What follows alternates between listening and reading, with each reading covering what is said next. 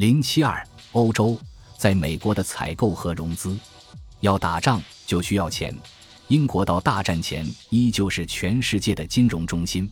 战事一起，英国对海外物资和武器的需求，很快就使他依赖上了美国的制造业。而银行集团的利益是维系这个跨大西洋的盎格鲁撒克逊轴心的重要纽带。早在一九一五年一开年。摩根公司就与英国海军军部签署了采购协议，帮助英国在美国采购军需物资。英国国防部长基辛纳勋爵预计的采购金额是一零零零万英镑，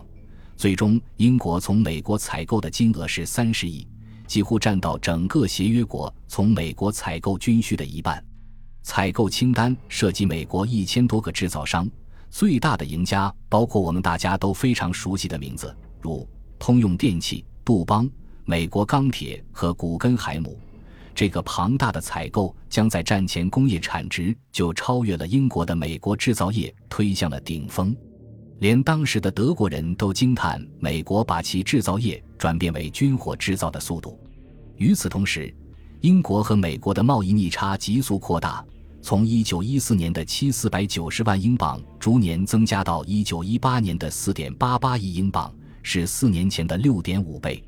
政府能筹钱打仗的方式就那么几种。英国政府做的也无非是我们在第七章里介绍的几百年来的做法：收税、借债和货币贬值。俄国、法国和意大利这些协约国在战争伊始就已经停止兑换黄金，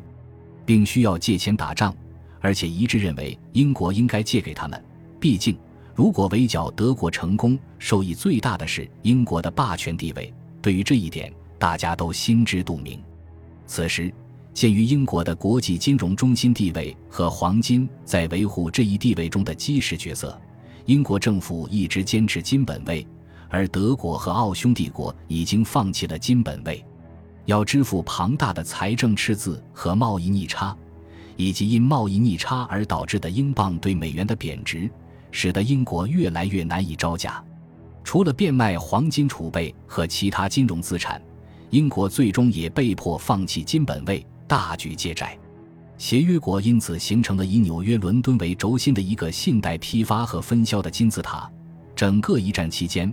美国一共借出七十多亿美元，其中贷款给英国、法国和意大利的金额分别为三十七亿、十九亿和一亿。英国是第二大债权人。一共贷出六十七亿美元，其中贷款给俄国、意大利和法国的金额分别为二十五亿、十九亿和十六亿。法国共贷出二十二亿美元，其中九点五五亿贷给俄国，五点三五亿贷给比利时，余下的贷给其他边缘协约国。一九一四年七月一日，美国对海外的净债务是三十六点八六亿美元，而到了一九一九年十二月三十一日。美国从一个净债务国翻身成为债权国，净债权总额达到一百二十五点六二亿美元，四分之三强都是借给外国政府的。回过头来看，美国的银行和制造业的利益早已优先于美国政府，或说替美国联邦政府在是否参战的问题上做了抉择。